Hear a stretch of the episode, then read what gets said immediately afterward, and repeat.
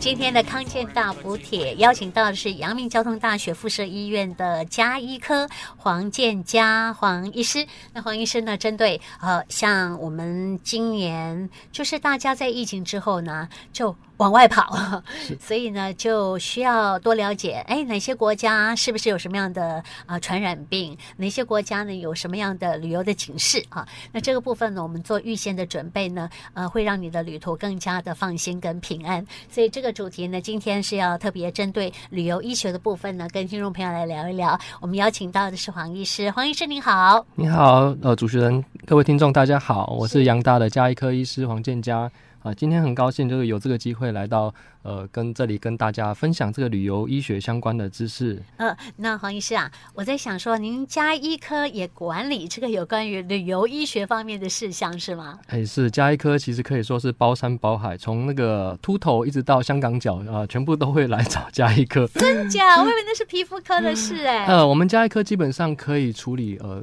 百分之七八十的这个这个大部分民众常见的疾病，啊、那我们家医科就是呃，如果真的有遇到一些比较棘手的话，我们也是负责会可以去做一些转介的动作啊，去转介给相关的这个。次专科，好，去让他们做更进一步的处理。啊哈，我想知道转介是当天就转，还是说下次再去哪个科别看诊？哦，我们通常的话，像我们阳大的话，我们呃就是各个科别的这个诊次都还蛮丰富的。通常呃，如果当天能够挂得到，我就会帮忙当天就可以挂相关的专科医师了。嗯可听起来百分之七十你们就可以做处理了。对对对。好好，那加一科就罢免了哈。现在民家两位在催加一科医师赶紧来调解了。好，那我们今天讲到的，既然是旅游医学的部分，我们是不是就要知道，哎，你到哪个国家哈？这个国家可能比较需要注意的疾病是哪些类别？或者说，哎，这个国家呢，它的卫生条件不佳哈，那所以你要先做好个人的什么什么卫生的准备哈。所以这个大概就是我们所涉猎的范围。对吗？是是是，对。那像我们呃，其实我们政府的话有做了一些很棒的一些呃网大网络上的资源哦，像我们外交部领事事务局啊，就是它有提供一些旅外安全的一些相关的资讯，我们可以在里面找到一些旅游相关的疫情，然后它可以让我们输入说，哎，我们要去什么什么国家呀，要去什么地区，那它就会直接跳出哦这么。给我们的一个处方签，包括我们可以选择说我们，处方签哦。对对，它包括说你可以选择我们是是不是有怀孕啊，是不是有婴幼儿同行，那是要去做这个海外志工救援工作，还是有没有什么慢性病？它会分别给我们做不同相关的这些疫情的建议处置。嗯、对、嗯、我觉得这方面的话，政府这方面资源，呃，包括像疾管署的这方面的资源都是非常的丰富。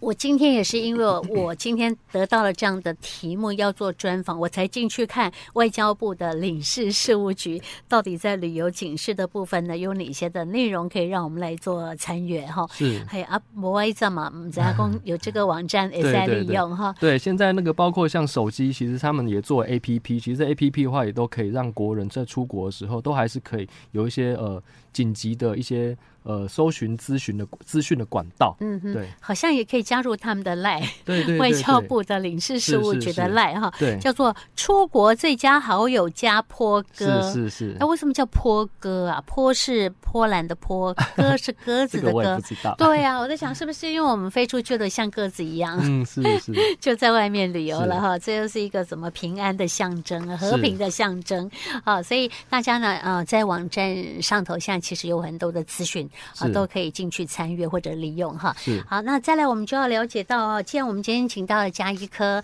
黄医师，他一定呢，呃，也针对啊，在出国前的一些像医疗方面的准备，或者是说，呃，我们在药品的准备的部分哈，像我们很多朋友有一些慢性疾病的话，平常都在用药的话，那他这些的药，你不管是出国个啊四天五天，大概一般出国现在都四天以上了啦哈，那都必须要有。一些备药，因为这些常备用药就是你每天要吃的药。可是我有一个问题，就是说这个药我可以放在随身行李里面啊，万一海关那边发现说这个药是呃什么管制用品啊，像安眠药之类的，那我是不是要请我的医生帮我用英文啊，或者是日文啊，看我要去哪个国家，他们当地适用的语言是什么，然后再写一份备注啊，医疗备注，我才能够带着这个药物出国，放在我的随身行李里面，或或者是我的托运行李里面，到底是怎么规定的？哎，这个我也觉得不了解呢。是是，那关于这个药物的规定呢，其实呃，管制药的部分的话，呃，目前我所就我所知啦，就是基本上我们只要有医师的处方签，基本上海关那边应该是不会太大的问题。主要是胰岛素，这个如果说有一些糖尿病的病友，他有在使用一些胰岛素，他因为需要带胰岛素空针，那他有些胰岛素又要随餐使用，他必须变变是要在飞机上的时候就要打注射胰岛素的这个针，所以他针必须要带上。这个随身行李，那这个海关他当然他就会有疑虑，说，哎，这个会不会造成一些啊呃什么的，或者是会造成一些呃意外的为意外的危险。所以说，这个有胰岛素这个这个针剂的需求的话，建议还是要先出国前先请医师准备一份这个英文的病历摘要，然后还有处方签，好、啊，然后这个药他就可以随身行李、随身托运啊，随身携带。是，因为他这个是必须要在机机上使用的。嗯哼，哎，那黄医师。除了胰岛素之外，我们还有没有什么？您觉得呃，那个刚跟你的医生要一份那个呃一一那个叫做什么慢慢性病处方间的呃说明，这样子比较理想。还有没有什么样的药品比较需要？刚刚讲胰岛素这个药之外。嗯因为其实胰岛素这个是比较会有安全疑虑，海关他们比较会去查啦。那你说至于说管制药的话，这些呃，因为现在像安眠药使用，其实大很多人都有在使用。对。那基本上你只要遵守当地国家的法规，不该带的药物不要进入境。那基本上的话，你那些。常见的这些安眠药，这些基本上是不会有什么问题。Oh. 那基本上你只要是呃经由合法的管道获取的这个医师的处方，那基本上要带上飞机是都不会有什么问题。哦，oh, 好，那这个部分的话，我们大致上呃就是呃可以做这样的准备。是。那再来我想请教一下哈，我们呃要出国之前要整理行李哈，除了你常用的一些衣服啦，或者是说呃常用的一些呃卫生用品之外，那我们。还要药物的呃准备的部分，当然我们自己本身有在使用的那那些药物哈，每天都要用的药物，我们就必须要有之外，那我们去到了国外，刚刚讲到说有些国家它有一些呃什么旅游的呃一些传染病之类的哈，那这个部分我们是要打疫苗呢，还是说我们出国要戴口罩啊哈，做一些的这个防范的动作？对。所以说这个话事前的呃这个功课就很重要啊。我们刚才讲说这个可以事先在我们这些网站资源找到呃当地话有哪一些呃风险，那你这个本身有这些有没有一些慢性疾病，那他会给你一些相关的建议。那最好的话就是可以来到我们这个旅游医学的呃门诊加医科的门诊，那我们会去帮你做综合的评估。那主要的话，大家担心的还是一些呃，在出国遇到的疾病。那疾病的话，我们可以分为传染性疾病或是非传染性疾病。那疾病的话，传染性疾病有些可以用疫苗来预防。嗯，好、哦，那像有一些呃，像呃印度啊这种呃东中南美洲啊、非洲这些国家，有些的确是有一些传染病的风险的。其实你如果是要去一些比较乡下的地方，需要去做志工哦，去做海外救援的这些，它都会有可能会比较高的风险去接触到一些呃比较在。台湾遇不到的一些疫苗，呃，疾病，那所以说这这些疾病的话，我们就会建议在台湾可以先接种一些疫苗，对自己会有一些保障。可是是台湾比较。难比较少出现的疾病，但台湾有疫苗吗？有，比如说像黄热病这种，就是在某一些地区非常严重的疾病。嗯，那这个话，甚至你没有注射黄热病疫苗，你就不能进去那个国家了。哦，是哦，对，所以我们国家也有黄热病的疫苗。是是。那黄热病有说在哪些像亚洲国家或者非洲国家比较流行吗？对，通常在中南美洲，然后还有非洲的这个。哦部分国家会有哈，好，那当然呢，这个刚刚也跟朋友们讲到，这个平台你要善用的，叫做外交部领事事务局，哈，这里头呢也都有非常清楚告诉大家五大洲哈，好，那呃到底在什么样的呃这个区域哈，它会出现呃这个流行的疾病，它上面也会告诉你啊，必须要告诉呃也会告诉你我要打什么样的疫苗来做预防哈，所以这是没有什么问题的。好，那我。我们讲到的说，疾病有分传染性的疾病，那如果是呃没有办法接种疫苗的那一种呢？啊、像没有办法接种疫苗的，我们像有些他如果是要去呃一些呃也是中南美洲或者是非洲一些国家，那些疟疾比较风险比较高的国家，我们可以使用一些口服的药物。你可以使用口服的这个预防疟疾的用药，那去使用的话，就可以在预防在当地的时候被疟疾的这些病蚊去感染，然后造成后续的一些严重的一些。疟疾的这个后遗症。哦，所以疟疾的部分是没有疫苗的，但它有口服药的，哦，是用口服就可以了。好，那另外还有一种就是非传染性的疾病。对，那像非传染性疾病，我们其实在我们旅游医学比较最常遇到的就是高山症的预防。哦，那其实高山症那个。呃，现在越来越多年轻朋友可能会去去呃，不管是在国内或国外去去挑战自己去这些高山的地区。那其实高山症大家还是要一些基本的认识，它是一个可以预防的疾病。但是你如果说没有处理适当的话，它也有可能会造成一些呃严重的后果，甚至死亡的。所以说，我们还是会建议，就是如果说要呃。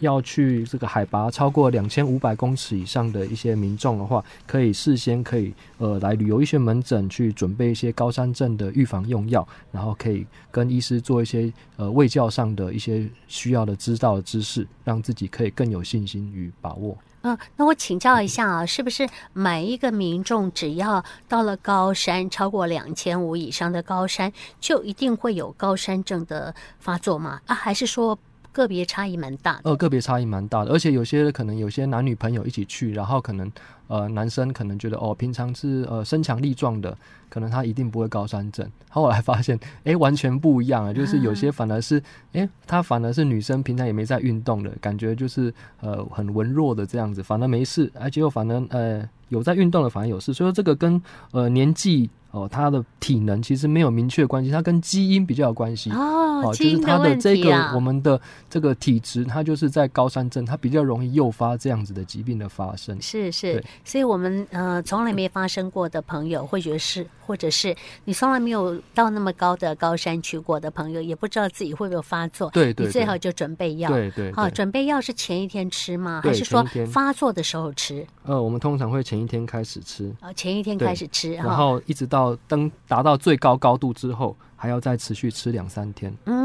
嗯。嗯，好，这个部分呢，我们呃，到你必要来需要呃准备药物的时候呢，您的专科医师自然会给您做一个说明哈。这个部分呢，请遵从医嘱。第一阶段的部分，我们先请黄医师呢帮我们针对这以上的出国前的医疗准备做个说明。我们先休息听一首歌之后呢，我们再来进行第二阶段的访问。刚刚在第一阶段呢，已经帮大家呃针对了我们在呃出国旅游之前啊、呃，可能有一些的平台，我们必须要进入去了解到。各个国家不同的旅游警示哈，那再就是出国前呢，还要做的一些医疗的准备啊，像是有传染病的国家哈，那我们可以先打个疫苗。那如果说呃这个方面的疾病没有疫苗可以使用的话，或许可以有一些口服的药物可以来使用。那么再来，我们就要讲到了说，旅行的时候呢，你可能会去一些比较卫生条件不足的国家，或者是呃他们自己本身的饮水啊哈，也没有那么安全。或者干净的国家，比较落后的国家了啊，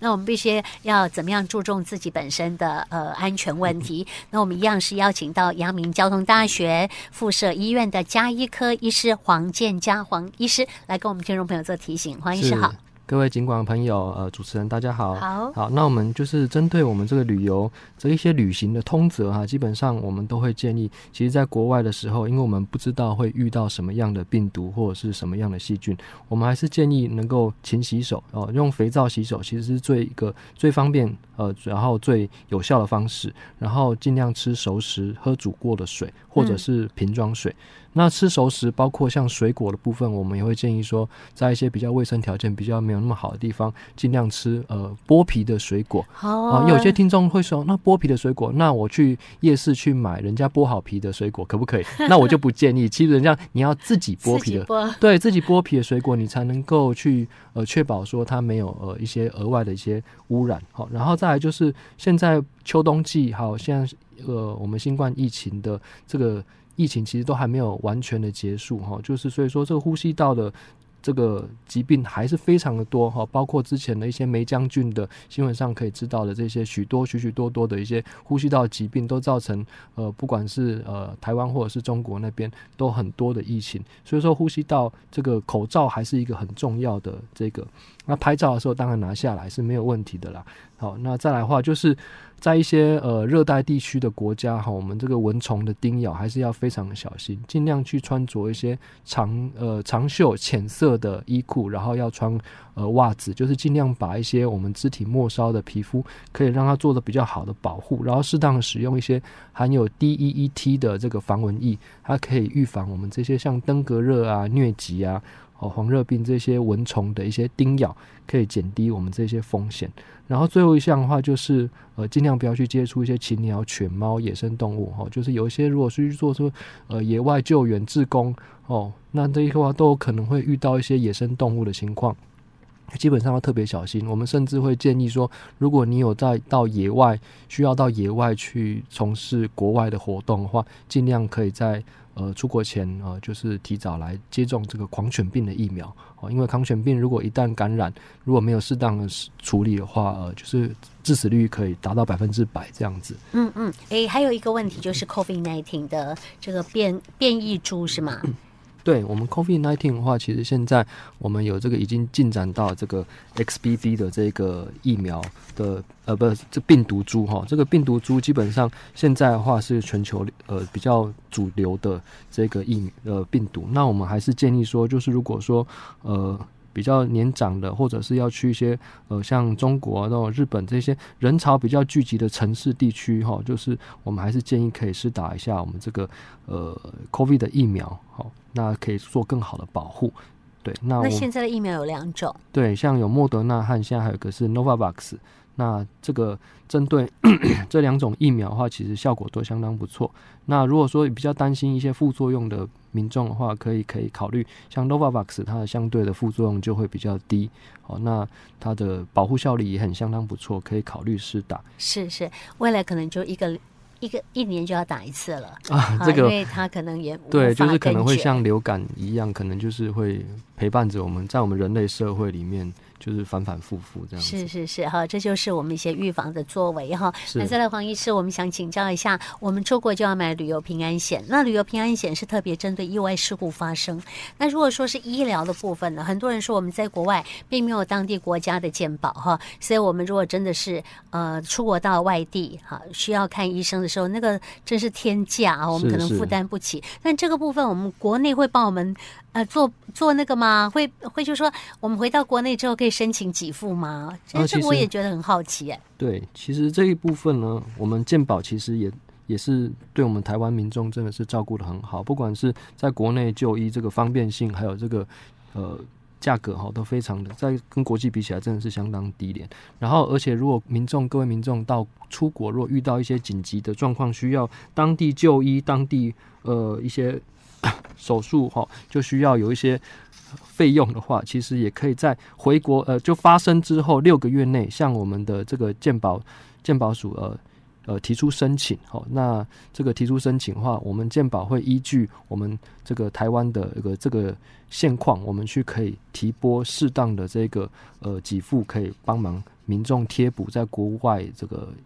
就医的费用是是不是很多民众不知道啊？以为说花了钱在国外也就算了，不然也也不知道该怎么办。对，其实所以就在国内也没有记得，像就是跟他申请一下这个呃呃补助是是费用。对，其实健保其实是有提供这一块的补助给国人使用的。那基本上我们就是先把健保这个补助先把它使用完之后，我们再去申请。我们如果像出国前已经有自己有保一些呃意意外伤害医疗保险或者是突发疾病医疗保险的话，我们就先把健保的呃申请完之后，再去申请我们自己再额外购买的这些医疗保险。对，那这对民众来说，在经济上的负担可以降到最低。嗯哼哼，哦，现在我了解了，原来是有这样的一个呃，我们国内还会在协助的这个部分哈。哎，我我在想啊，如果我们出国啊，刚好遇到了哎跌断骨头或者什么，做一个手术，搞不好就是要。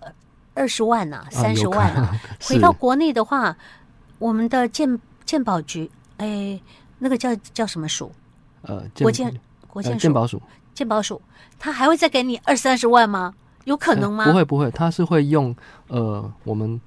他会取去取我们这近近几年来我们在医学中心，好，比如说在医学中心，我们住院平均一天住院会花多少钱？那比如说你在国外。呃，住院因为跌断骨头，然后住院，呃住了三天，好、哦、三天，那我们就是会。回回国之后，你就他会去计算哦，我们这个平均在台湾住在医学中心住院住三天会多少钱？嗯手术不给付就对了。如果手术部分的话，可能就这个话可能没有。哦，这样哦，那那我们还是要花大钱呢。对，主要是住院门诊的费用。是是哈，主要是住院门诊还有急诊的费用。哦，那这个部分不是全额补助哦，不是全额补助，所以大家还是出国要小心哈。那我们有提到的说，呃，还会针对旅游保险的部分，如果你有保险，那自然就是在这个部分可以补贴给你哈。那保险的话，有意外伤害医疗保险。险有突发疾病的医疗保险，这两种东西也不一样啊。是是是，嗯、我们平常常见的像旅游不便险啊、意外身故残障，这个通常都是比较常见的。不过我们这个意外伤害和医疗保险，就是比如说我们在国外，呃，就是呃受伤了哦，或骨折了，这些就是属于意外伤害的医疗保险。哦，那突发疾病就比如说在国外突然发生呃，就是肠胃炎啊，或者是呃。呃，阑尾炎啊，就这个急性的阑尾炎，那这些东西都是属于必须要当场处理的。那这个话，在国外的费用就会非常昂贵啊。对，那我们如果有保险的话，就可以提供多一层保障，这样子。哦，那我记得我们到呃出国的时候，其实买的这些的呃，只是几天的那个险的话，其实都不贵。是啊，但是对我们来讲，真的是一个很保障，对对对，很大的保障哈。所以朋友们要记得要买保险哈。是 好，那呃，现在大概有剩下一些时间，我们是不是也请黄医师特别我们在出国前要准备的一些药品哈，可能就是自己的常备用药的部分，要有哪些是一定要有的？是我们基本基本上我们常备用药，我们就是要看一下我们个人有哪一些呃。疾病，那有些人他可能有一些过敏啊，有些气喘，或者是他容易痛经，那他这个话就是个人的必须要常备药物。呃，再来就是我们要去看我们去的这些国家地区啊，有没有一些传染病的风险，比如说有没有一些疟疾的危害，嗯，那我们就要事先去旅游门诊加一颗门诊哦，呃，去准备这个。疟疾的预防用药，嗯，然后他如果说你要去高山的地区的话，那我们也要使用一些高山的预防用药，也是要先准备着。那再来的话，就是如果说有些去去热带国家哦，需要防蚊用品，嗯，还有含有 DET 这样子的成分的防蚊液，它会在我们国外的使用的时候是比较对于这些病媒蚊比较可以有比较好的呃这个预防效果。那再来的话，我们常用的一些呃居家常备用药，在国外的话也是很重要，就是需要备用一些，就是像一些解热镇痛药，就常见的像补拿疼啊，是哦，肠胃药就是一些止泻的。哦，止吐的哦，一些胃药，那包括如果有些人呃，这个如果怕这个这个拉肚子拉的比较严重，嗯，可能会有一些电解质失调状况的话，啊，哦呃，有一些额外的电解质补充液可以事先可以准备。不然，如果呃如果真的没有准备，其实在国外的话，如果可以买得到类似像我们的这种运动饮料舒跑，也可以。哦，其实如果拉肚子拉的比较严重的时候，可以用这种运动饮料，呃，一比一加水稀释。那这个可以补充我们电解质哦，在拉肚子或者是肠胃炎很严重的这个呃不舒服的情况下，至少可以帮我们的这个电解质可以达到一个基本的平衡，好，比较不会让人整个整个就非常的虚弱这样子。还有这个就是上呼吸的症，上呼吸道的症状治疗，就是像一些止咳化痰啊，哦，鼻塞过敏的药物，哦。然后还有一些，如果说有些容易晕车啊，或者是容易失眠的话，嗯、这个也是可以呃考虑，就是准备着。嗯，哦，这样听起来其实很多东西啊，这个要带的这些物品也都是。呃，蛮是我们平常会发生的问题哈。你吃东西一不小心不太卫生，你就开始拉肚子啊。是啊，呃，所以这种呃就止泻的。然后我们去呃坐船的话，可能会有怕说有吐的问题啊，所以呢还是要准备止吐药。其实看的都是你的行程内容是什么哈，还有你去的国家的状况是怎么样而做不同的准备。那再就是我们自己的常备药啊哈，呃的这个部分是不是一份随身行李带着，一份放在。你的呃那个托运行李里面会比较更加有保障，是可以更加有保障，没错。嗯，嗯哼，好，那呃我们的时间差不多了哈，我们今天就针对呃出国旅游的时候啊，我们希望大家都能够很平安，然后玩得很愉快。那你自己本身的呃病情的部分呢，也不会在呃出国旅游的时候发作的一些准备的事项，跟大家来做一个分析。非常谢谢黄医师，是谢谢谢谢各位听众，谢谢主持人，好，再见，嗯，再见。